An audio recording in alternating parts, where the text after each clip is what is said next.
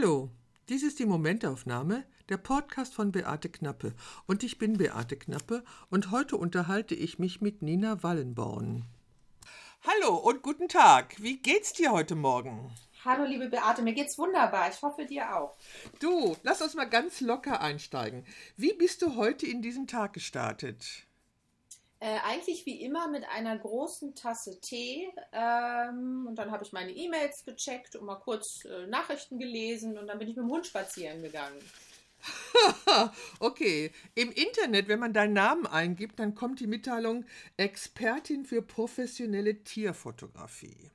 Ja. Und, und wenn ich mir deine Seite angucke, dann bin ich wirklich fasziniert. Also diese Detailgenauigkeit deiner Tierporträts ist einfach wirklich beeindruckend. Du Vielen bist Dank. also Tierfotografin. Das ist richtig, ja. Erzähl doch mal, wie bist du überhaupt auf die Idee gekommen, Fotografin zu werden? Ja, also ähm, ich, ich glaube, ich habe vielleicht einen anderen Weg als viele andere eingeschlagen, vielleicht auch nicht. Ich bin ähm, erstmalig in der Schule mit der Fotografie in, in Kontakt gekommen, im Kunstleistungskurs. Ähm, und da haben wir ganz klassisch, wie du das auch kennst, noch analog fotografiert und in der Dunkelkammer Bilder entwickelt. Und ähm, das war so mein erster Kontakt und das hat mir unheimlich viel Spaß gemacht und ich fand es sehr, sehr spannend. Und habe dann auch meine erste Spiegelreflexkamera gekauft. Welche war das? Da bin ich überfragt, das ist schon über 20 Jahre her.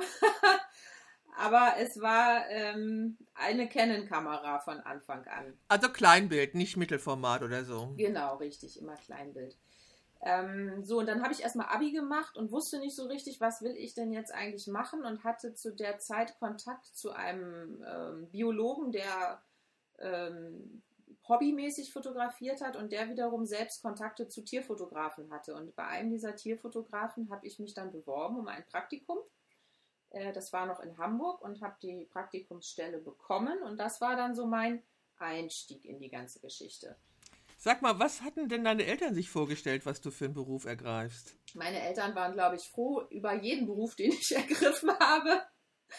Ähm, ich habe äh, wilde Zeiten hinter mir gehabt, äh, aufregende Zeiten, bin sehr lange zur Schule gegangen, habe es dann aber doch noch zum Abitur geschafft und ähm, meine Eltern ähm, haben, egal was war, immer hinter mir gestanden und haben mich bei allem unterstützt. Und somit war auch dieser Berufswunsch für sie völlig in Ordnung.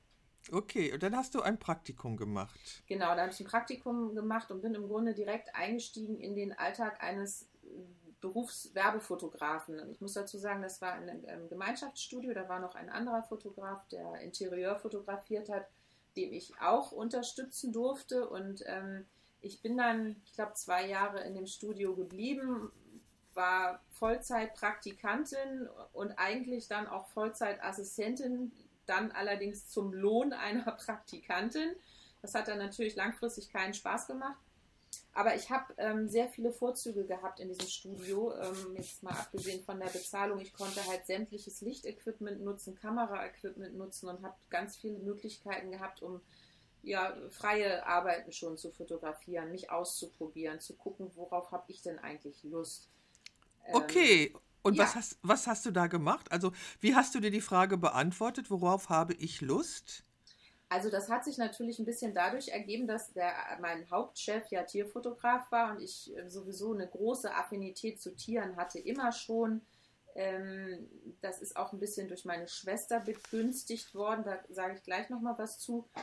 Ähm, und ich habe schon gemerkt, dass mit den Tieren, das ist schon mein Ding, das macht mir sehr viel Spaß. Aber ich war natürlich auch sehr jung und zu den Zeiten habe ich auch viel Interesse an anderen Dingen gehabt. Und so habe ich erstmal auch ganz viel Musiker fotografiert, Jungschauspieler fotografiert, habe ähm, von Modelagenturen mir Models äh, gebucht und habe äh, Modetests gemacht. Also wirklich erstmal so eine Findungsphase gehabt, die ein paar, ein paar Jahre auch angedauert hat habe dann ähm, die Zusammenarbeit mit diesem ersten Studio irgendwann ähm, ja gecancelt, weil ich eben halt mich schlecht bezahlt gefühlt habe und gedacht habe, ich muss jetzt einfach auch mal in die freie Wildbahn und muss mal gucken, wie denn andere Fotografen so arbeiten und habe das dann auch noch wieder einige Jahre gemacht und äh, in der Zeit natürlich sehr viele Kontakte gesammelt und auch erste eigene Jobs machen können. Das waren dann CD-Cover für Plattenfirmen, äh, ja, so, so, das war ja damals auch alles noch ein bisschen anders, auch die Musikbranche. Da wurde noch viel mehr Geld ausgegeben und ja, ebenso eben für Jungschauspieler, die sich dann bei Agenturen, ähm, ja, die dann von Agenturen aufgenommen worden sind, etc. Ja, dann bin ich irgendwann zurück in dieses Studio ähm, und habe dann nochmal zwei Jahre, glaube ich, Studioleitung gemacht. Habe weitere Kontakte gesammelt und das war dann aber irgendwann so, dass ähm, mein damaliger Chef und ich äh, irgendwann denselben Job auf dem Schreibtisch liegen hatten zur Kalkulation. Hm, ja, es war peinlich, ja. Ja, das war nicht peinlich, aber das war im Grunde dann der Zeitpunkt, wo ich gesagt habe, okay, also es ist jetzt der Zeitpunkt, mich endgültig zu trennen, im Guten. Mhm. Aber ich muss halt jetzt auch mal sehen, dass ich wirklich mich auch von meinem Assistentendasein löse das ist nämlich, glaube ich, auch für viele Assistenten manchmal ein Problem, sich aus dieser langjährigen Assistenz zu lösen und zu sagen, ich bin jetzt Fotograf, ich bin keine mhm. Assistentin mehr. Mhm. Also zumindest in Deutschland, im Ausland ist das noch ein bisschen anders. Ja, ähm, das war dann der erste Schritt und der zweite Schritt war dann Hamburg zu verlassen und nach Köln zu gehen. Das ist jetzt äh, zehn Jahre her. Und ähm, als ich dann aus dem, alles positiv gemeint, aber aus dem Dunstkreis meines mhm. damaligen Chefs raus bin, der ja auch ausschließlich Tiere fotografiert hat.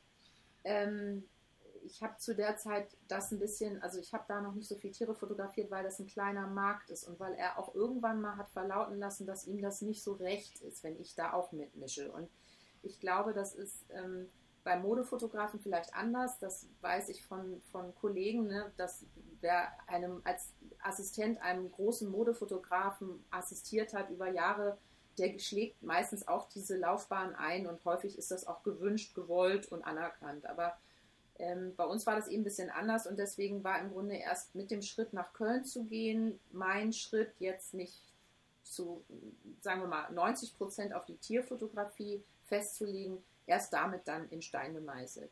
Okay, und was ist es, was dir am meisten Spaß macht an der Tierfotografie? Ähm, dass es wahnsinnig ehrlich ist ähm, weil Tiere natürlich, die kann man steuern, also unterschiedlich, je nach Tierart, aber die unterliegen natürlich auch einer Tagesform und ähm, ich arbeite sehr, sehr viel im, im Studio, da hat man nochmal andere äh, ja, Herausforderungen, sag ich mal. Und das macht mir einfach Spaß. Also es ist ja kein Shooting wie das andere. Ich habe mit ganz, ganz vielen unterschiedlichen Menschen auch zu tun. Mhm. Ähm, aber ich habe auch in dieser Ausprobierphase eben festgestellt, ich interessiere mich zum Beispiel nicht besonders für Mode. Deswegen okay. wäre ich, kein guter Modefotograf geworden, weil man muss halt eine Leidenschaft aufbringen für das, was man tut in unserem Job, genau. Und, ja. die, und die empfindest du ganz offensichtlich für Tiere. Also ich gucke mir gerade nochmal, ich gucke gerade nochmal hier bei deiner Homepage. Mhm. Also es ist, ähm, also, also je mehr ich die angucke, äh, es ist einfach eine unglaublich beeindruckend, weil diese Tiere wirklich bei sich auch sind, ja? Also du scheinst es wirklich zu schaffen, entschuldige bitte, aber ich bin gerade so fasziniert, du scheinst auch eine hohe Konzentration zu erzeugen, weil die Tiere sind absolut entspannt und bei sich und ähm, die haben, ich habe nicht das Gefühl, dass die sich in irgendeiner Form gestresst fühlen. Nee, das, das ist natürlich auch die Grundlage äh, meiner Arbeit. Und ähm, ich, ich habe dazu auch schon mal, ähm, ich weiß gar nicht, ich glaube, es war im Rahmen von Fernsehaufnahmen, wurde ich da auch zu befragt. Ähm, das ist halt einfach für mich die Basis. Ich habe auch, manchmal ist das so ein bisschen, als würde man auch in eine Kommunikation mit den Tieren treten. Ähm, hundertprozentig, hundertprozentig, weil die gucken dir so aufmerksam zu, also die gucken so aufmerksam in die Kamera. Mhm. Das, ist, das ist Kommunikationsinteresse. Da bin ich, da bin ich überzeugt von. Also, ja. weil, weil, weil da gibt es, weißt du, das gibt, das ist, da ist eine Präsenz vorhanden, ähm, die ich auch in meinen Porträts unheimlich wichtig finde. Und die sehe ich auch in diesen Tierfotos. Das ist eine, die Tiere sind da in dem Moment. Moment. Ja. Und, und, du bist bei denen. Also ist es wirklich, es macht wirklich einen Unterschied, ob ich meinen Hund mit dem Handy am Strand fotografiere oder ich mir diese Fotos von dir im Studio angucke. Je, also ich, wenn ich da drüber scrolle, wird mir einfach bewusst, was für eine unglaubliche Energie in diesem Moment da ist und die Konzentration auf das Tier und deine Bereitschaft, dich auf das Tier einzustellen. Ich glaube, genau. das ist es. Ne? Absolut, das ist es. Und das äh, merken Tiere auch. Also ich habe schon sehr lange auch mit Tieren zu tun. Ich erwähnte da kurz meine Schwester, die ist, äh, ist drei Jahre jünger als ich, aber die ist noch tieraffiner. Die hat schon als kleines Kind angefangen, äh, Tiere zu, zu ich, dressieren. Das klingt so negativ, aber das ist es nicht. Und sie ist inzwischen äh, eine in der deutschen oder auch darüber hinaus Tiertrainerin für Film- und Fotoproduktion. Ähm, die betreibt einen eigenen Filmtierhof und ist da also, ja, äh, hat da einen, einen Wahnsinnsdraht auch wirklich zu Tieren. Und ich glaube, wir, wir haben das einfach beide so ein Stück weit auch mit in die Wege, Wege gelegt bekommen.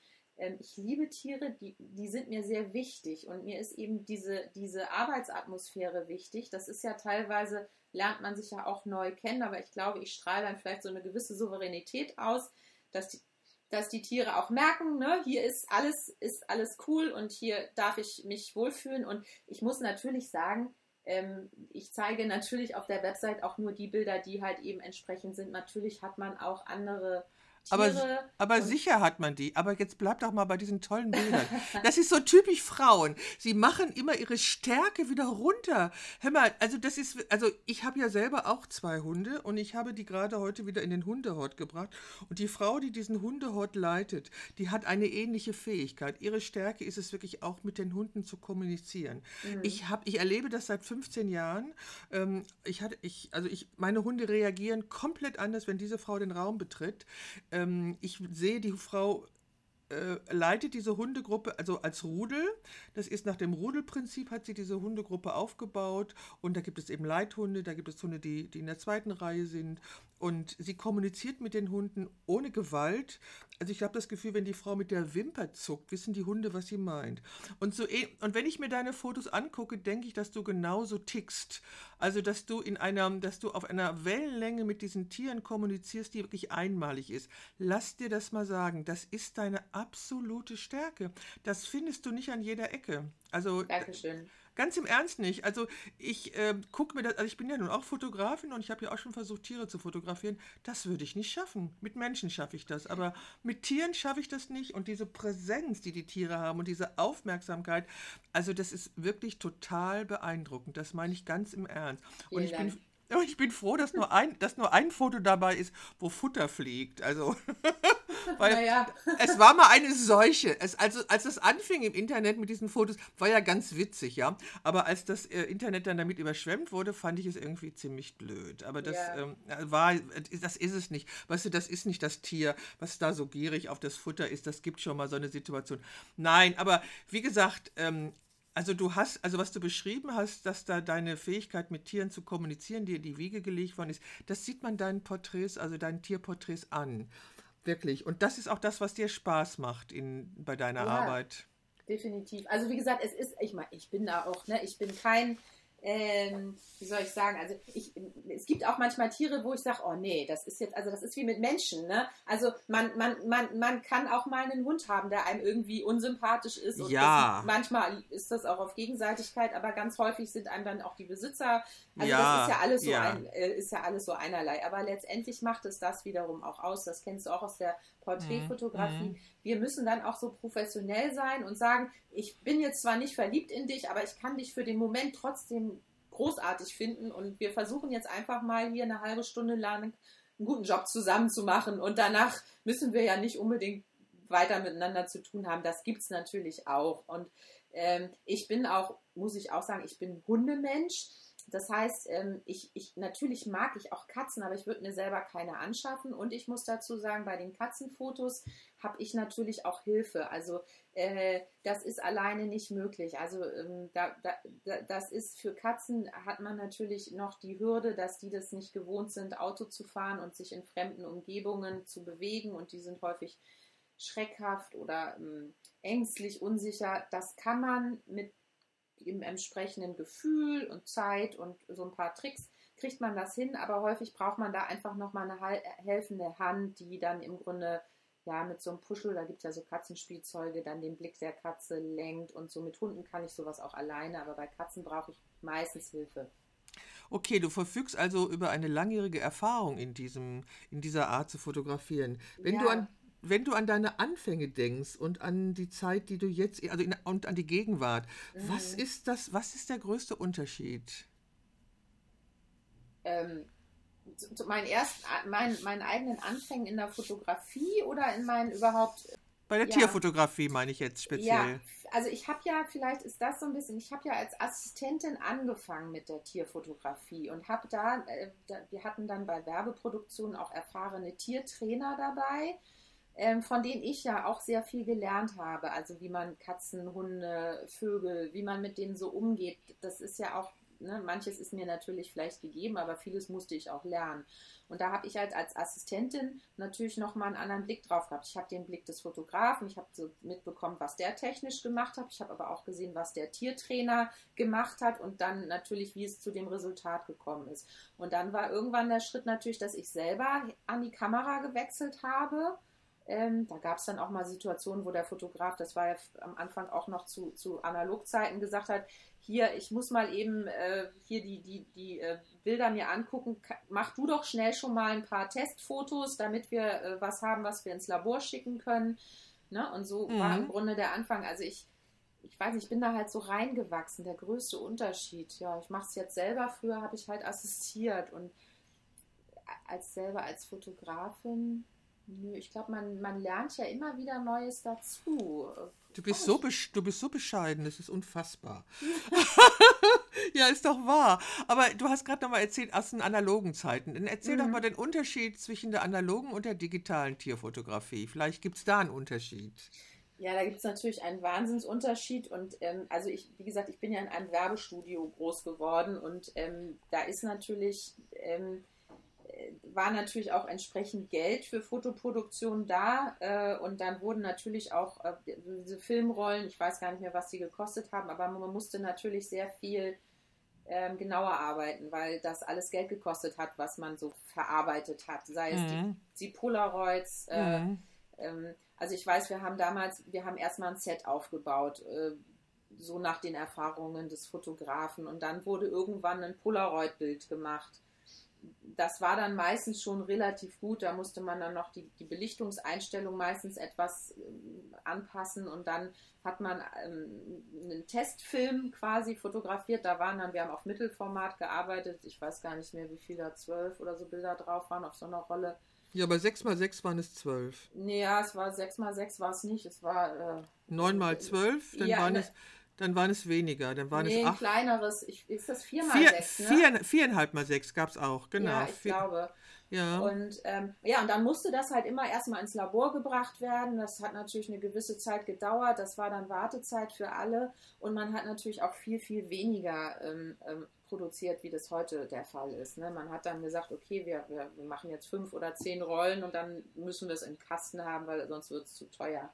Also, und speziell mit den Tieren, das ja, das ich habe früher, wir haben so, so Kataloge, auch Foto, äh Quatsch, Kataloge, Kalenderproduktion, ganz aufwendig mit wahnsinnig Setbau gemacht. Und das musste aber dann nachher alles eben auf dem Punkt sein. Ich glaube, heute ist man so ein bisschen, da fotografiert man drauf los und ja, ist ein bisschen, bisschen ähm, nicht mehr ganz so, ähm, wie soll ich sagen, technisch ist das falsche Wort, es ist heute viel technischer, aber ja, ich kann, es ist halt anders, es ist auch lange her, ich kann das gar nicht mehr so genau. Ach, ach das fand ich jetzt, äh, nee, ich fand das jetzt ganz spannend. Also für die, die jetzt neu, neu dazukommen, die nur die digitale Technik kennen, ja. für die ist es ja mal interessant zu hören, dass man, wie man gearbeitet hat, dass man also einen Probefilm gemacht hat oder Polaroids gemacht hat, dass mhm. der Film erst entwickelt werden musste, dann kam der Kontakt aus dem Labor, dann genau. hat man angeguckt und dann hat man den Rest gemacht. Das ist doch ganz spannend. Ich kenne das ja auch so. Ja. Also die ganzen Produktionen waren halt, was das angeht, sehr viel aufwendiger, weil man auch hinterher musste man diese ganzen Filmrollen dann am Leuchtkasten, mhm. äh, das wurde ja alles auf Dia fotografiert vier. Ich glaube, wir haben das alles auf Dia. Ach so, ihr habt Dia fotografiert. Ja, klar, klar. Ja, für, ja, ja, doch, doch, doch, das stimmt. Nein, nein, für den Druck wurde, wurde das in Dia fotografiert. Ja, ja. Das, da war die Belichtung ja noch, äh, noch komplizierter, weil die musste ja stimmen. Genau, und das konnte man aber ja steuern. Und dann haben wir die angeguckt und haben gesagt, okay, ne, wenn der Testfilm da war, das muss noch ein Drittel heller oder ein Drittel dunkler. Und dann, äh, ja, irgendwann mussten dann auch diese Filme gesichtet, also komplett die fertigen gesichtet werden. Die wurden dann mit Klebepünktchen mhm. versehen mhm. und ausgeschnitten und an den Kunden geschickt äh, per Post äh, oder Kurier. Also es war halt einfach immer alles sehr, hat sehr, sehr lange gedauert. Also wir haben dann auch teilweise nur ein Motiv am Tag fotografiert, weil alles eben halt so lange gedauert hat. Ja, und heute, heute legst du einen Chip in die Kamera und meistens ist die Kamera dann mit einem Tablet oder mit dem Computer verbunden und kannst du gleich sehen, was du gerade ausgelöst hast. Ja, heute ist man in der Lage, auch 50 Motive am Tag zu fotografieren, wenn es sein muss. Ja, also ich denke, das ist, ähm, also dieser Verzicht auf diesen, auf diesen Laborteil ist schon ein Gewinn. Also das ist ein Gewinn, weil es einfach schneller geht. Mhm. Und das ist nicht unangenehm, finde ich. Also ich mag das eigentlich auch. Also ich habe, und auch vor allen Dingen, dass du dir keinen Film kaufen musst oder die Entwicklung nicht bezahlen musst. Du bist wieder, also mir ist es so gegangen, ich wurde wieder spielerischer, als ich die erste Vollformat Digitalkamera in der Hand hatte. Ja. Da habe ich, da ist da wieder dieses Gefühl gekommen der Leichtigkeit Möglichkeit, die so am Anfang da war, weil eben ja. nicht da ein riesiger Kostenrattenschwanz Richtig. plötzlich auftauchte. Du konntest 300 Bilder machen und musstest trotzdem keinen Cent dafür bezahlen in diesem Moment. Okay, ja. das, das Equipment ist nicht gerade billig, was wir brauchen, aber das ist eine Anschaffung, die du einmal tätigst und dann hast du nicht bei jedem Shooting so einen riesen Kostenaufwand. Nee, das ist richtig. Wobei ich glaube, man muss so ein bisschen gucken, man hat früher einfach ein bisschen also wenn man das jetzt mal, ähm, man hat vielleicht gen hat genauer gearbeitet. Heute ne, hat man auch mal Bilder, die sind dann halt falsch belichtet und dann, wenn wir in RAW arbeiten, können wir das ja super ausgleichen. Man, man, heute ist man vielleicht mehr so, so ein bisschen so ein Pfuscher. Also wenn man das jetzt vergleichen will mit. Ne? Okay. Ne? mit, okay, dann, mit, ja. mit der analogen Fotografie. Okay, dann die nächste Frage. Was ist denn bei deinen Fotos, die ich auf deiner Homepage sehe, tatsächlich Aufnahme und was ist Photoshop? Ähm, das ist schon, ich würde sagen, 80% äh, ist Aufnahme und 20% ist Photoshop. Super. Ähm, ja, das ist das, doch wie früher, wie früher Labor. Also das war auch früher ja. 80% Aufnahme, 20% war Labor. Ja, oder? also auf jeden Fall bei den Studioaufnahmen, weil da hat man natürlich großen Einfluss aufs Licht und, und mhm. äh, ähm, auf, auf gewisse andere Sachen. Äh, da gibt es halt einfach viel so Standardkorrekturen, wobei ich muss sagen, ich retuschiere meine Tiere auch. Das heißt, ich habe auch schon Tiere also ich weiß gar nicht jetzt im Detail, aber ich habe auch schon mal Tiere schlanker gemacht oder manche haben dann irgendwie irgendwo am Auge eine Verletzung oder mhm. hatten, äh, ich musste auch schon Hunde, die grau geworden sind, wo die Besitzer gesagt haben, ach, kannst du dem nicht ein bisschen die Schnauze, dass ich, der ist schon so grau geworden. Also ich mache da auch Beauty-Retuschen oder ich mache Zähne mhm. weißer und, und die Augen klarer. Das sind so so ja, das machen wir ja auch. Also Augenklarer und ja, Zähne, ich, ich fotografiere ja nur in Schwarz-Weiß, da ist es egal, ob die, die Zähne, wie die Zähne aussehen. Das ist praktisch, Aber, ja. Ja, genau. Sag mal, kommst du bei deiner Arbeit auch in so einen gewissen Flow? Ja, es gibt in der Tat Tiere, die mich total inspirieren, wo man einfach so einen Run hat und die einfach Spaß haben, mit mir zusammenzuarbeiten und die ganz unterschiedliche äh, Posen anbieten und auch unterschiedliche Gesichtsausdrücke, weil es gibt in der Tat auch Tiere, die unfotogen sind und es gibt auch Tiere, die sind total langweilig. Also ich habe manchmal Hunde, die, ähm, die haben so einen Fotoblick und dann kommt aber auch nicht nichts anderes. Und dann machst du halt 20 Bilder im Stehen, Sitzen, Liegen und irgendwie guckt der Hund auf jedem Foto gleich. Das gibt's auch. Das ist wie mit Menschen. Das sind alles Persönlichkeiten. Aber wenn man mal so ein, so ein, so ein, manchmal hat man halt auch so eine Rampensau, wo man merkt, ja, das ist, ne, und dann ja. habe ich natürlich auch einen Run, das macht mega viel Spaß. Also ich behaupte ja, das hat damit zu tun, der Hund versucht ja von Anfang an Kontakt mit dem Menschen aufzunehmen, mit dem Menschen zu kommunizieren. Und wenn da nichts zurückkommt von dem Menschen, dann hört der Hund einfach auf. also mhm. das, das ist mein Eindruck, ja. Weil der denkt, du blöder Typ, ich biete dir hier alles an und du reagierst nicht darauf. Nee. Dann, dann lässt der Hund das irgendwann sein. Naja, also, du hast ja einen Beagle. Also es gibt da durchaus auch Rasseunterschiede. Es gibt Hunde, die sind die sind, sind ein bisschen stumpfer und es gibt einige, die interessieren sich einfach nicht so für Menschen, die sagen einfach, ich bin gut, wie ich, also, ne, die haben da einfach gar nicht so das Interesse und es gibt natürlich andere, die sind sehr pleased to will und die sind irgendwie, äh, das, das ist wirklich äh, rassebedingt und auch Charaktereigenschaft eines Hundes oder auch anderer Tiere. Ja, ich habe ja zwei und die sind ja diametral unterschiedlich. Das ist ja unglaublich. Und trotzdem verstehen die sich und trotzdem kommunizieren die. Mhm. Also ich mhm. bin immer wieder absolut überrascht. Okay, was war dann dein lustiges Erlebnis? Also das lustigste Erlebnis mit einem Tier? Also ich, Tiere sind ja per se schon mal auch äh, lustig, finde ich. Also es gibt natürlich auch da immer so Situationskomiken, aber manchmal ist viel lustiger so das, das, das drumherum, wie Menschen dann auf Tiere reagieren, weil äh, gerade wenn man jetzt, sage ich mal, so, so Werbeproduktion hat und dann auch mit Kunden zu tun hat, die eventuell sonst eher mit Models und mit Sch Schminke und mit Mode und irgendwie und dann hast du halt einen Ferkel und das hat erstmal Durchfall, so vor lauter Aufregung. Ne? Und dann sind natürlich, es sind erstmal alle peinlich berührt und dann kann, musst du halt sagen, ja gut, das passiert hat, musst das wegwischen und dann sagst du so, jetzt machen wir weiter. Ne? Oder du hast halt ähm, äh, ja, also so, so, das sind im Grunde so Situationen, die dann auch lustig sind. Oder ich hatte das mal ein Papagei, der sollte von A nach B fliegen und der ist immer auf meinem Kopf gelandet, weil er irgendwie so äh, Sachen halt. Oder du hast halt äh, ein Pferd, das wollte ich, ich habe fotografiere ja auch Pferde unter Studiobedingungen und das hat sich dann aber erstmal hingelegt und hat sich gewälzt. Das war natürlich gerade frisch äh, geputzt und geföhnt und frisiert und hat dann erstmal ja, da muss man wieder von vorne anfangen. Aber das ist halt, das sind halt Tiere. Und da hast du einfach eine unglaublich Langmut, hast du da. Ja. Oder gibt es auch Stress? Kriegst du auch Stress in solchen Situationen? Ja, ich kriege manchmal Stress. Also ich meine, das ist immer ein Unterschied, ob man für Privatpersonen arbeitet. Wenn dann Frau, Frau Meier mit ihrem Dackel kommt, die hat natürlich einen anderen Anspruch, als wenn ich mit einem mit einem ähm, Artdirektor einer Werbeagentur zusammenarbeitet, der sich jetzt irgendwas überlegt hat und das muss dann natürlich auch so funktionieren. Und das ist manchmal schwierig, wenn quasi Anforderungen oder wenn sich irgendjemand etwas überlegt hat, was das Tier machen soll und das Tier macht es dann einfach nicht oder kann es nicht, will es nicht. Das sind Situationen, die natürlich ein bisschen Stress verursachen, weil wenn ich gebucht werde und das dann nicht so funktioniert, wie das sein soll, dann muss man eben gucken, wie man da hinkommt. Und dann kann man aber meistens gut mit den Leuten reden, man kann ein bisschen improvisieren oder man muss einfach sagen, okay, wenn der Hund jetzt nicht nach links gucken will, dann gucken wir, ob das vielleicht funktioniert, wenn er nach rechts guckt. Also das ist so ein bisschen ähm, in, in, in so Werbegeschichten schwierig. Wenn ich mit Privatkunden arbeite, ist es manchmal, ähm, es gibt halt einfach Hunde, die nicht erzogen sind. Also die, die bleiben nicht sitzen oder die bleiben nicht liegen oder die, die machen einfach nur, was sie wollen. Und das ist dann ein bisschen anstrengend, weil ich kann natürlich mit einem Hund, der, den ich hinsetze und der dann immer wieder aufsteht, den kann ich halt nicht im Sitzen fotografieren. Da muss ich überlegen, wie ich dann trotzdem gute Bilder bekomme. Das ist manchmal etwas anstrengend. Okay, also da habe ich jetzt zwei Anschlussfragen. Ja. Ähm, was sind deine meisten Kunden, Werbekunden oder Privatkunden? Ähm, das ist unterschiedlich. Ähm, also ich würde sagen, in der Anzahl sind es die, also die Privatkunden sind in der Anzahl mehr, aber die Werbekunden sind natürlich von der vom Umsatzhöhe. Äh, ja. Genau. Ja, das ist ja gut so. Und die zweite Anschlussfrage ist, wenn du so einen stressigen Tag hast, wie kommst du dann runter? Wie entspannst du dann?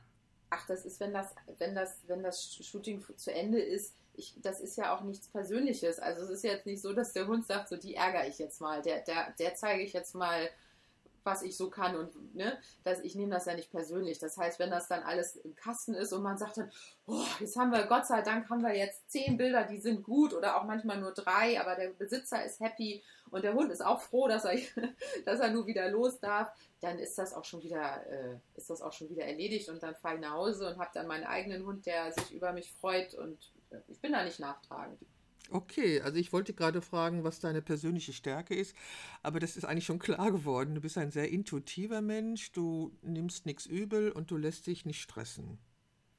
Nö, erstmal so nicht. Also klar gibt es, wie gesagt, Situationen, die mich auch stressen, aber dann muss man einfach mit einer Professionalität das irgendwie auch umschiffen und sagen, okay, ich habe jetzt hier ein Problem, das funktioniert jetzt so nicht, wie ich das eigentlich wollte oder wie sich das andere vorgestellt haben. Jetzt müssen wir, also ich glaube, man muss einfach lösungsorientiert sein und man muss vielleicht auch ein bisschen improvisieren können und dann klappt das auch mit dem Stress. Ja, aber das, was du so beschreibst, das zeigt auch alles deine Leidenschaft für diesen, für diesen Job und für diese Arbeit. Also ja. ich empfinde das so. Sag mal, auf was möchtest du in deinem Leben auf keinen Fall verzichten? Äh, auf den Kontakt zu Tieren, auf jeden Fall. Also es ist mir wichtig, ich bin wirklich ein Hundemensch durch und durch und ich, äh, wenn ich mehr Zeit hätte und mehr Geld, würde ich vielleicht auch noch ein Pferd haben. Das ist auch, die liebe ich auch. Ja, ich finde das wichtig. Ich finde Tiere auch wichtig für Menschen. Also ganz pauschal.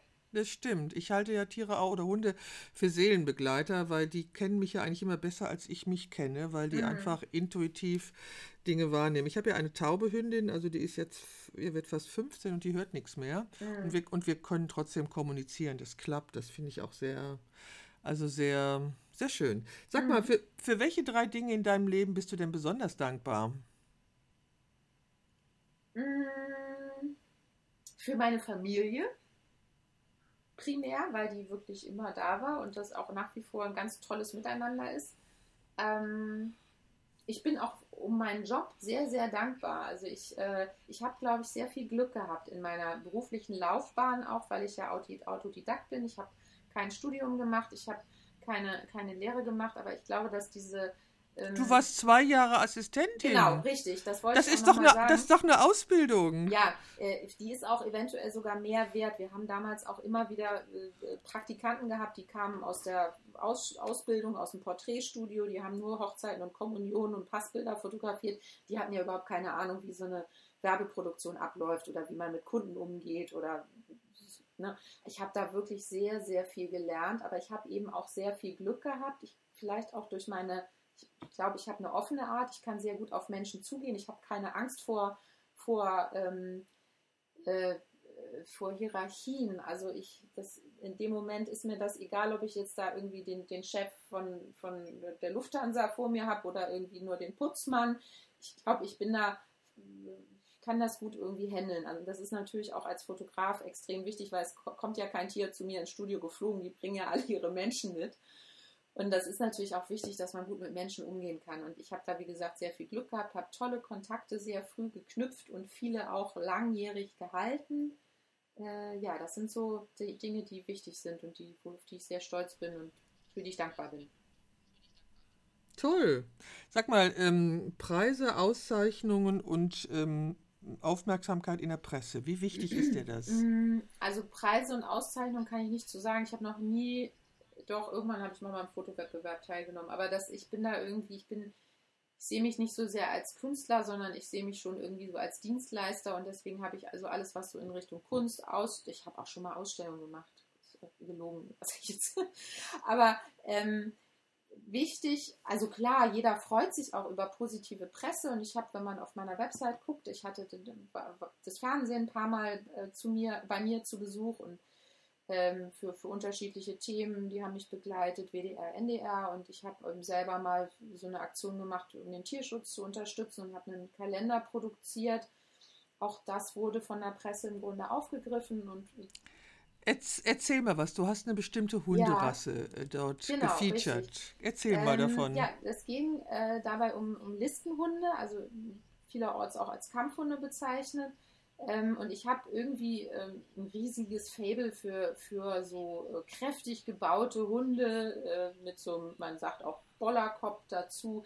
Äh, mit, mit einer Schmetterlingsseele. ja, man, da gibt es auch große Unterschiede. Aber einfach jetzt mal so, so rein vom, vom, ich mag Hunde, die kurzes Fell haben und die kompakt sind und die irgendwie so, ich hatte früher schon mal so einen Hund und habe jetzt auch wieder so einen Hund und ähm, diese Hunde sind halt, haben einen sehr, sehr schlechten Ruf aufgrund verschiedener Vorkommnisse. Ähm, ich erinnere äh, mich. So. Also wie gesagt, der Ruf ist erstmal grundsätzlich in der Öffentlichkeit nicht der allerbeste. Da hängen natürlich auch viele Klischees damit drin, die teilweise auch sehr gut bedient werden von den Hundehaltern. Und es ist halt so, dass wir für Listenhunde, vor allen Dingen in NRW oder auch in anderen Bundesländern, gibt es halt Auflagen. Ähm, das müssen wir jetzt hier nicht weiter äh, äh, da müssen wir nicht weiter darauf eingehen, aber mir war es eben wichtig, einfach zu zeigen, dass das ganz liebenswerte Hunde ist. Und ähm, es war damals so, dass der WDR, also Tiere suchen äh, ein Zuhause, die haben eine Sondersendung gemacht und haben so eine Datei äh, bereitgestellt. Da stand drauf Keep Calm and, oh Gott, was stand? muss ich gerade selber erstmal gucken, Tolerate oder irgend sowas, Pitstaff, genau, Pitstaff und Co. Und diese Datei haben sie im Grunde in der, im Fernsehen ähm, den, ähm, zu, äh, den Zuschauern bereitgestellt, hat gesagt, mach doch mal Fotos damit. Und das habe ich dann aufgegriffen, habe gesagt, warum das nicht professionell aufziehen und habe mir dann eben, ich weiß nicht, 12, 14 dieser Listenhunde ins Studio eingeladen und habe eben ähm, ähm, einen Kalender produziert, der dann einem Tierschutzverein, der sich eben um diese Hunde kümmert, ähm, zugunsten verkauft wurde Und äh, ja, das war dann so mein Beitrag für den Tierschutz und um diese Hunde einfach in ein positives Licht zu rücken, in das sie definitiv gehören. Ich finde auch, also ich finde das auch. Ich habe mal ähm, ein äh, Hundepaar getroffen, es war wirklich so eine kleine Fußhupe, also so ein, so ein Handtaschenhund ja. und so ein, und so ein Bullterrier. Und dieser Handtaschenhund war der Chef. Ja. Also, also wirklich, das war unfassbar. Ich hab, und, der, und der wurde auch von seiner Halter, wurde dieser kleine Hund auch wie ein Hund behandelt und nicht wie ein ja. Schmuckstück. Aber die beiden zusammen zu erleben, das war ein wirklich, es war wunderbar zu sehen, wie dieser kleine Hund der Chef war von mhm. den beiden. Und dieser große Hund, der war ja fünfmal, ach mehr, sechsmal mhm. so groß wie mhm. dieses, ach, dieses kleine Vieh. Also ich mag diese Hunde auch und ich habe ja das damals auch mitbekommen, äh, die Frau Höhn, ich habe ja damals in der, glaube ich, in der Staatskanzlei gearbeitet, als dieses Gesetz auch erlassen wurde, da hatte ich noch keine Hunde und ähm, ich habe das mitbekommen und ich fand, also diese Listenhundgeschichte, ich finde die auch sehr schlimm und da kann der Hund nichts für und da stimmt immer der Satz wieder, es kommt auf das Ende der Leine genau, an und zwar auf das richtig. andere Ende der Leine. Sehe ich genauso. Das finde ich total toll. Sag mal, wenn du ein Tier sein könntest, was was wärst du dann? Das ist witzig, das habe ich neulich gerade mal irgendwo, hat das schon mal, also nicht mich gefragt, aber ich glaube, die, die meisten Leute antworten dann mit Vogel. Ähm, ähm, habe ich mir ehrlich gesagt noch nie drüber Gedanken gemacht. Also ich glaube, wenn man Hund in einem entsprechenden Haushalt ist, geht es einem schon sehr gut. So. Alles andere, ja, ich weiß nicht, ne, geht ja, das, aber das betrifft ja fast jedes Tier. Ich denke mal, auch ein Pferd ist sehr glücklich, wenn es nicht unbedingt im Turniersport verheizt wird. Äh, ne, vielleicht haben auch viele daran Spaß. Katzen haben bestimmt auch ein tolles Leben, weil die machen halt ihr Ding. Ja, das stimmt. Also ich hatte Katzen. Ich hatte 18 Jahre mhm. lang Katzen. Und äh, dann gab es eine Pause und dann bin ich auf die Hunde mhm. umgestiegen. Und ich kann beurteilen, es sind total unterschiedlich. Also die Hunde, bei den Hunden, äh, Hunde haben äh, wie heißt das, Hunde haben Personal und Anders, äh, andersrum. Nee, nein, Hunde haben andersrum, Hunde haben Herrschen und Katzen haben ja. Personal. Also das kann, das kann ich nachvollziehen. Also das, und da, ich musste mich auch wirklich ja. umstellen. Also diese Dominanz, die ein Hund ja braucht, damit er sich auch sicher fühlt. Also der, bei dem Beagle ist es aussichtslos, der Beagle nimmt mich nicht ernst.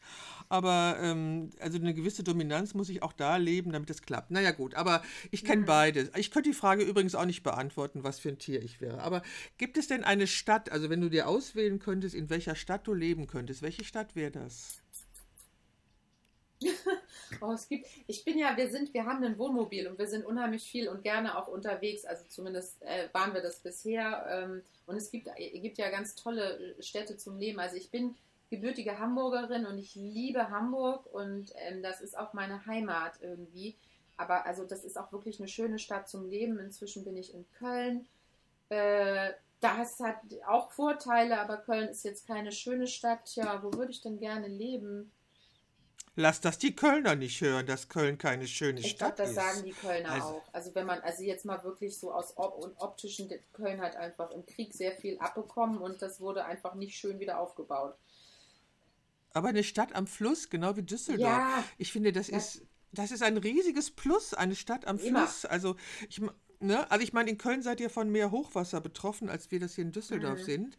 Aber das ist das große Plus von Düsseldorf, dass ich da an den Rhein fahren kann. Das habe ich immer großartig Das habe ich gefunden. hier auch. Also wo ich jetzt lebe, ich bin wirklich in fünf Minuten am Rhein und ich bin hier im Grünen. Und ich glaube, wenn ich jetzt in, in, mitten in der Stadt wohnen würde, hätte ich selber auch keinen Hund.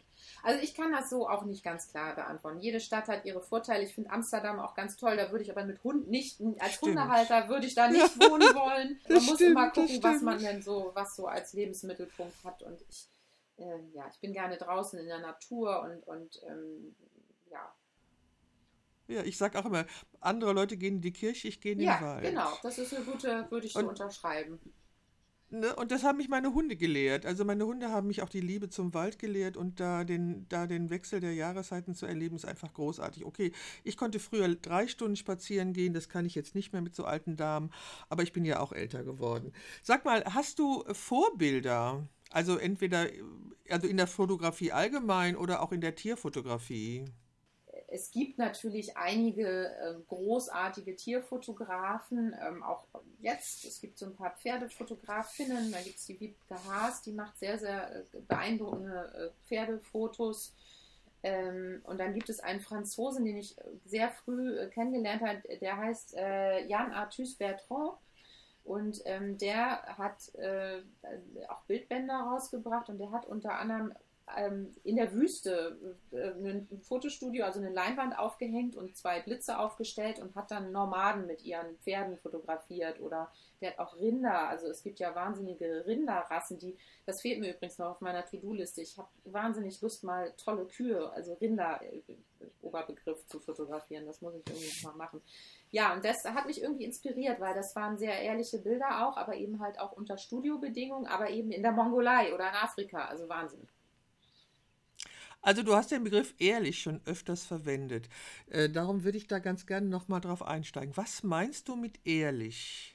Äh, mit ehrlich meine ich, dass, ähm, also klar, ich meine, Tiere, ein Hund oder so ist auch bestechlich, so mit Futter zum Beispiel. Aber mit ehrlich meine ich in dem Moment, der kann halt auch schlechte Laune haben oder Katzen, das kennst du selber. Schlecht gelaunte Katzen sind, äh, ja, haben halt einfach schlechte Laune. Da kannst du dann nicht viel machen.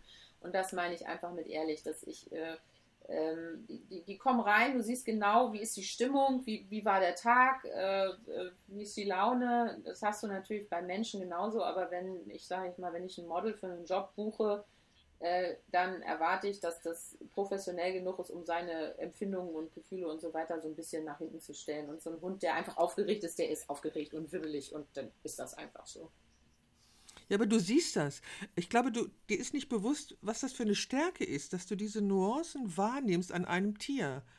Also, das muss ich dir nochmal mhm. sagen. Das kann, das kann nicht jeder. Nee, das kann nicht jeder und das kann leider auch nicht jeder Besitzer. Und das ist manchmal, genau. manchmal ganz traurig, wenn man sieht, also ich kenne halt beides, es gibt beides. Es gibt manchmal, äh, da bin ich begeistert, sprachlos, wie die Kommunikation zwischen Tier und Tierhalter funktioniert.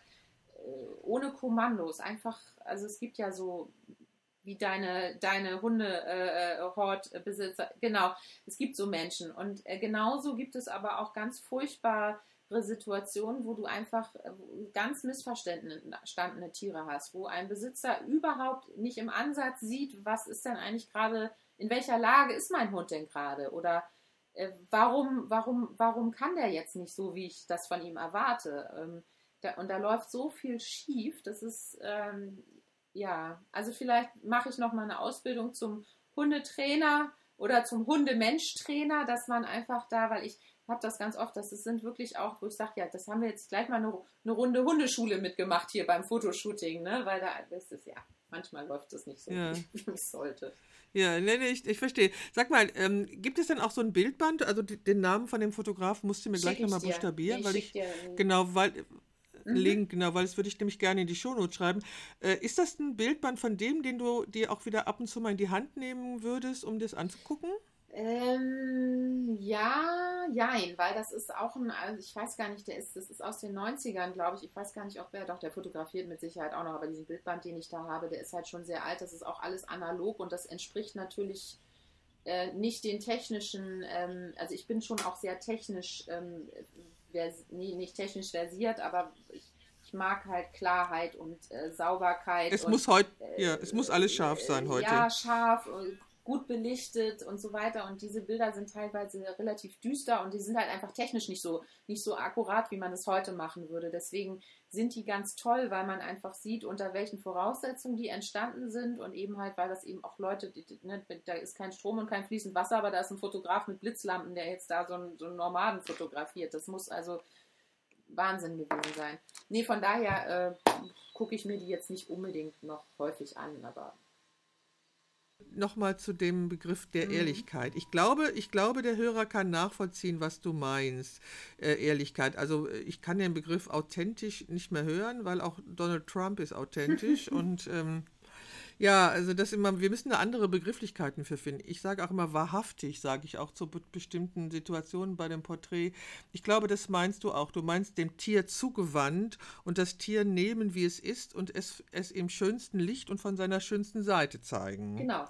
Trifft Trifft es das, das ungefähr? Das, das, trifft es genau, weil ich muss halt gucken, was, also ich, ich arbeite ja auch mit dem, was mir angeboten wird. Also ich, Ne? Und, und klar kann ich mit, mit, mit Leckerchen oder mit einem Quietschi oder mit einem Ball oder so kann ich gewisse äh, äh, Reaktionen rauslocken. Aber manchmal ist so ein Tier auch gefangen in, in, in dem, der Situation gerade und dann reagiert es auch nicht so auf ein Leckerchen oder auf einen Ball. Und da muss man eben gucken, was bietet mir das Tier an und wie kann ich damit arbeiten. Und dann mache ich einfach das Beste draus. Und äh, dich zu fragen, ob du immer wieder Fotografin werden würdest, erübrigt sich eigentlich, oder? Jein. Also ich finde, äh, ja, ich, also ich kann, ich habe halt keinen Vergleich. Mein, äh, mein, mein Mann hat mir schon manchmal auch vorgeworfen, dass äh, äh ich könne ja vieles überhaupt nicht nachvollziehen, weil ich ja nie äh, in irgendwie über Jahre in einer Firma gearbeitet hätte. Und das stimmt natürlich. Ich hab, bin ganz viel alleine. Ähm, und wenn ich mal ein Team brauche, dann suche ich mir mein Team zusammen und suche mir dann natürlich auch Leute, die ich gerne, mit denen ich gerne arbeiten möchte. Ähm, also so rein menschlich gesehen, ähm, äh, also ich habe halt keinen Vergleich, wie andere Berufe so sind, aber es ist halt schon so, dass man als selbstständiger Fotograf, es ist natürlich ein ganz toller Job, aber der ist auch nicht immer einfach. Und man muss immer wieder auch neu auf Neues sich einstellen. Und ich, wenn mich jetzt jemand fragt, würdest du empfehlen, heutzutage Fotograf zu werden? Wenn da, ich kriege ja auch immer Anfragen von jungen Praktikanten und so weiter. Ich, also ich würde es nicht unbedingt empfehlen. Ich weiß nicht, wie du das so äh, siehst, aber. also ich, ich kann nichts anderes. Ja, genau, das also, ist bei mir auch so. Aber, aber, aber das jetzt zu empfehlen, weil das ist ein harter, es ist kein, es ist ein hartes Pflaster und es ist mit der Digitalfotografie ja ganz, ganz vielen auch zugänglich geworden. Früher war das, das der Fotograf, das war so was ganz Besonderes mit ganz vielen Sachen, von denen niemand eine Ahnung hatte, so was da in der Dunkelkammer passiert ist, etc. Und heute kann ja jeder sich eine gute Kamera kaufen, kann sich sehr gute Lernvideos bei YouTube oder ähnlichem angucken und kann sehr brauchbare und teilweise sogar sehr, sehr gute Bilder auch erzielen. Ähm, aber nur gute Bilder zu machen reicht natürlich nicht. Eben.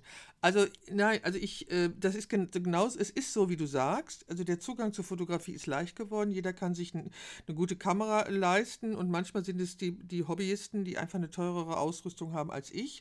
Also ich, ich arbeite zum Beispiel mit Kameras, die nicht mehr gebaut werden, mit der ersten Vollformatkamera von Nikon. Dabei bin ich geblieben, weil die mir all das bietet, was ich brauche. Ich werde auch nicht auf eine neue Kamera umsteigen, weil ich das nicht brauche. Ich fotografiere eigentlich immer noch so wie zu analogen Zeiten, weil so bin ich, sozi so bin ich sozialisiert worden. Ich mache das Gleiche, nur jetzt eben digital. Was ich früher im Labor gemacht habe, mache ich jetzt am Rechner. Aber ähm, ich brauche nicht diesen ganzen Schnickschnack und äh, Gesichtsverfolgung und ich weiß nicht was. Das könnte wahrscheinlich bei dir, bei ja. bewegten Objekten, deren Bewegung du nicht beeinflussen kannst, von Vorteil mhm. sein. Bei mir ist es das mhm. nicht. Ähm, also ich ich bin leidenschaftliche Fotografin und meine Leidenschaft, äh, die glüht schon seit, weiß ich nicht, so lange wie ich denken kann. Mhm. Das heißt, ich, ich kann mir keinen anderen Beruf für mich vorstellen. Ich war so, ich war sogar mal ähm, in einem Auswahlverfahren um eine Professur, da habe ich zu den letzten sechs gehört und bin eingeladen worden. Also unterrichten würde ich auch sehr gerne, aber eben Fotografie. Mhm. Ich bin dann, bin dann froh, dass ich nicht genommen wurde, weil der Italiener am Ort war sehr schlecht. Mhm. Man sagt immer, wer weiß, wofür es gut. Mhm. Nee, also ich kann mir für mich auch nichts, also es ist, ich, ich liebe das und ich lebe das und ich kann mir für mich, glaube ich, auch nichts anderes vorstellen, weil du eben, weil ich auch keinen Vergleich habe. Ähm, lehrende Tätigkeit ist jetzt nicht so meins. Ich habe da früher durchaus mal drüber nachgedacht, ob ich mal ob ich Lehrerin werde oder ich wollte früher, habe ich gedacht, Journalismus, so mit Text irgendwie. Ähm, ist nicht deins, hast du entschieden. Ich es hat sich einfach so ergeben, sagen wir mal so. Ich glaube, äh, ja. Also, ich habe auf deiner Seite noch was gesehen unter der Überschrift Radsport. Mhm. Erzähl doch mal da was zu. Ja, das ist, das ist äh, die andere Leidenschaft, äh, die ganz anders äh, sich darstellt. Also der Radsport, durch die, äh, an den bin ich durch meinen Mann gekommen und ähm, da hat man natürlich ganz andere Bedingungen. Das ist ausschließlich draußen und es ist ähm, zu 90 Prozent sind es bewegte äh, Bilder. Deswegen, ähm, was du sagtest, ich brauche natürlich auch eine Kamera, die, die schnell ist, ein Autofokus, mhm. der schnell ist. Ähm, und ähm, ja, das ist eben eine zweite Leidenschaft, die sich so entwickelt hat. Und am Anfang, also da habe ich, glaube ich, eine sehr große, äh, eine sehr große äh, Entwicklung durchgemacht, weil, wie gesagt, wenn man als Studiofotograf dann plötzlich im Straßengraben steht und hat ähm, ganz viele Faktoren, die man nicht beeinflussen kann, dann entdeckt man Fotografie ja nochmal auf eine ganz andere Art und Weise.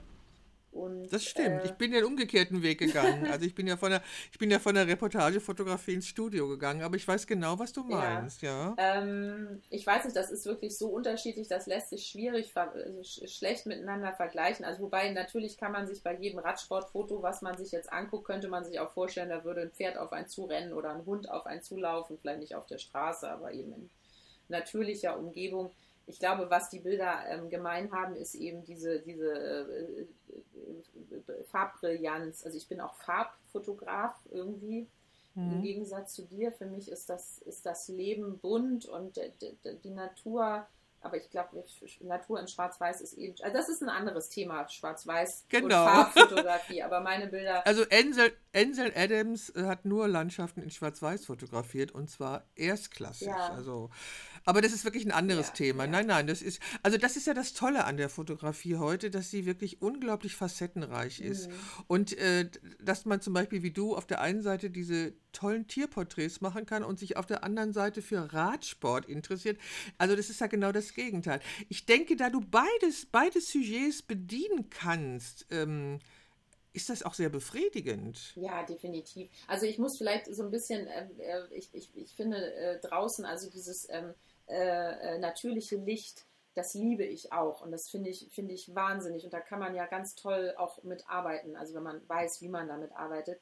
Ähm, ich habe bei Tieren, ähm, da kommen wir wieder auf den Anspruch authentisch, also ich habe bei Tieren komischerweise nicht den Anspruch oder ein andere, äh, andere Anspruch auf Authentizität.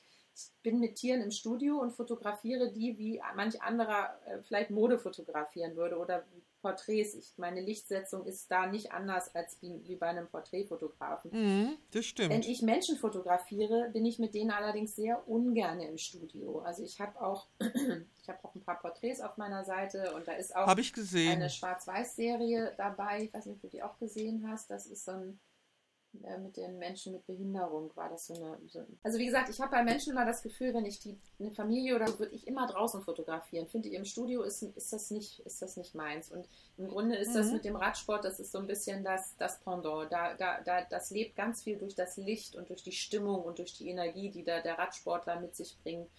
Ähm, ja, bei den Tieren halte ich es halt anders. Ja, nein, also ich finde, ähm, also die Leidenschaft spürt man immer durch und es tut mir fast leid, aber da wir jetzt schon sehr lange miteinander reden, muss ich jetzt auf das abschließende Thema ja. kommen und zwar Corona. Ja. Hat es auf dein Business Auswirkungen? Ja, definitiv. Also ähm, in, in, verschiedener Hinsicht. Also zum einen ist es so, dass mein Studio nicht sehr groß ist und ich deswegen momentan keine Studio-Shootings anbiete, weil äh, ich einfach die, äh, ähm, ja, die Sicherheitsabstände nicht so gut einhalten kann. Also es würde alles gehen, aber ich bin auch sehr gerne eng, eng mit meinen Kunden irgendwie und wir gucken gemeinsam Bilder an und ich helfe bei der Auswahl. Das ist momentan nicht so möglich. Und ähm, man muss auch sagen, die Privatkunden, es gibt ganz viele Leute, die sind in Kurzarbeit, die, die wissen gerade nicht, wie es weitergeht. Und da sind natürlich äh, gerade Fotos von Haustieren ganz, ganz hinten in der Prioritätenliste. Das heißt, ich verkaufe da ab und zu Gutscheine momentan, weil natürlich das, das ist, da freue ich mich sehr drüber. Und das sind natürlich auch sehr beliebte Geschenke, die man Menschen machen kann, bei denen man sich heutzutage bedanken möchte oder ähm, wo man, ne, also das geht gut. Ähm, aber äh, Firmen, ähm, äh, Privatkunden ähm, ist momentan also wirklich sehr, sehr stark eingebrochen. Dann ist natürlich komplett die Veranstaltungsfotografie eingebrochen. Also ich habe sonst auch drei, vier Mal im Jahr so Messen, also Hundemessen äh, gemacht. Das ist auch alles abgebrochen, dann keine Radveranstaltungen mehr. Ja, und bei den Firmenkunden ist es halt auch so, dass da eben halt sehr vieles gerade auf Eis liegt, ne? dass die auch ihre Werbebudgets irgendwie zusammenhalten. Und ich glaube, das braucht einfach noch ein paar Wochen, bis sich das alles wieder so ein bisschen normalisiert hat. Und ähm, ja, ich nutze die Zeit halt, ich habe meine Websites neu, ähm, neu gestaltet, also den, ähm, das sind so Baukästen, die habe ich einfach mal jetzt ein anderes Template genommen, habe die ein bisschen umgestellt, ähm, habe noch einen Online-Shop erstellt, wo ähm, Kunden zum einen Bilder, die man auf der Website sehen kann, einige davon kann man jetzt auch kaufen fürs, fürs Wohnzimmer oder als Kaffeetasse oder so. Und äh, ja, diese Hundemessen, die, die äh, biete ich eben jetzt auch nochmal äh, als Zweitverwertung im Grunde an, dass die Leute da nochmal gucken können, ja, das ist so das, was ich gerade mache. Ja, ah, deprimierend irgendwie, ne? dass man plötzlich von 100 auf 0 gefahren wird mhm. oder gesetzt wird. Also das ist so, ich, ich habe gestern meinen anderen Podcast aufgenommen, da unterhalte ich mich mit einer Freundin über die Auswirkungen und die, äh, von Corona auf uns. Und sie sagt, auf ihrem Dorf scheint die Sonne und der Himmel ist blau und äh, die Straßen sind leer wie immer und sie kann gar nicht feststellen, dass irgendwas anders mhm, ist. Das stimmt. Und ne, ja, das ist auch so. Wenn man jetzt regnet zwar gerade, aber die letzten Tage war doch das ein fantastisches Wetter und ich konnte mir auch nie vorstellen, ähm, dass da draußen eine tödliche Krankheit umherirrt. Aber na gut, also ich denke, wir werden es noch eine Zeit lang ähm, damit zu tun haben. Bei mir ist es ja genauso. Ich kann mir auch nicht vorstellen, dass, ähm, also ich kann mir nicht nur vorstellen, ich lehne gerade Familienshootings ab. Mhm. Die mache ich auch nicht, weil mir das zu viele Leute sind. Eins, ich habe noch zwei Buchungen für Einzelporträts, die sind davon abhängig, wann die Visagistin wieder arbeiten darf. Ähm, die Friseure dürfen ab Montag, aber ob die Visagistin arbeiten dürfen, ist noch nicht klar. Ich weiß auch Vielleicht nicht, die Friseure, ist das jetzt entschieden? Ich hatte ja, das ja, war noch auf der Kippe, ja. dachte ich, aber gut. Nee, das hatte sich so angehört, als wenn die dürften. Und jetzt äh, hoffen wir, dass das mit den Visagisten auch geht, weil wenn das nicht geht, äh, können die Shootings halt nicht stattfinden, weil ich mit Visagistinnen mhm. arbeite. Ähm, und ich, also ich hatte, wie gesagt, Anfragen für ein Familienshooting, das mache ich nicht. Ach, da muss ich auch eine Kundin noch anrufen, fällt mhm. mir ein. Ähm, das ist mir einfach zu nah und ja. das ist mir zu, zu gewuselig und so. Ja. Und Einzelporträts würde ich auch weiterhin noch machen, aber da ist die Anfrage auch gerade äh, relativ gering, ja. weil die Leute alle nicht wissen, wie es weitergeht. Nee. Also da, ne, ich muss mal gucken. Also ich habe da so die ein oder andere Idee, aber ich muss mich halt erstmal um meine Ausstellung kümmern. Stimmt. Ja, okay. Ja, genau. Also das, aber die wird im Laufe des Jahres sein. Jetzt wird erst das Buch herauskommen mhm. und das müssen wir erstmal in der Bucharbeit. Das bin ich, aber egal. Also ich glaube, wir reden jetzt fast eine Stunde und ich glaube, ich habe alle Fragen gestellt. Hast du noch eine Frage oder möchtest du noch was sagen? Bestimmt einige, aber nicht in diesem Rahmen. Also ich, ich, ich für mich war das jetzt auch, das war mein erster Podcast. Ähm, das hat mir sehr viel Spaß gemacht. Ich finde das äh, sehr äh, erfrischend, mit dir äh, zu sprechen. Und äh, Danke. wenn es da mal wieder Themen gibt, äh, können wir uns gerne auch nochmal austauschen. Vielleicht ja dann auch irgendwann mal äh, vis-à-vis und nicht äh, online, beziehungsweise genau. über Kabel. Und ähm, nö, also von meiner Seite aus bedanke ich mich auf jeden Fall, dass du mich angesprochen hast und Interesse bekundet hast an mir und meiner ja. Arbeit. Ja. Ja, also ich, ich danke dir. Ich danke dir. Ich bin wirklich sehr froh, dass du gleich zugestimmt hast. Und wie gesagt, ich werde und die Shownotes halt, verlinken auf deine Fotos, auf deine Seite. Ich finde sie absolut sehenswert und äh, ich werde nie wieder Tiere fotografieren, weil das kann ich nicht. Das weiß ich jetzt. Aber das ist aber auch nicht schlimm. Okay, ich danke dir. Ich sage danke und ich sage, bleib gesund. Danke gleichfalls, liebe Beate. Ach, vielleicht noch was. Meine Mutter heißt auch Beate. Das ist bestimmt ein gutes Zeichen.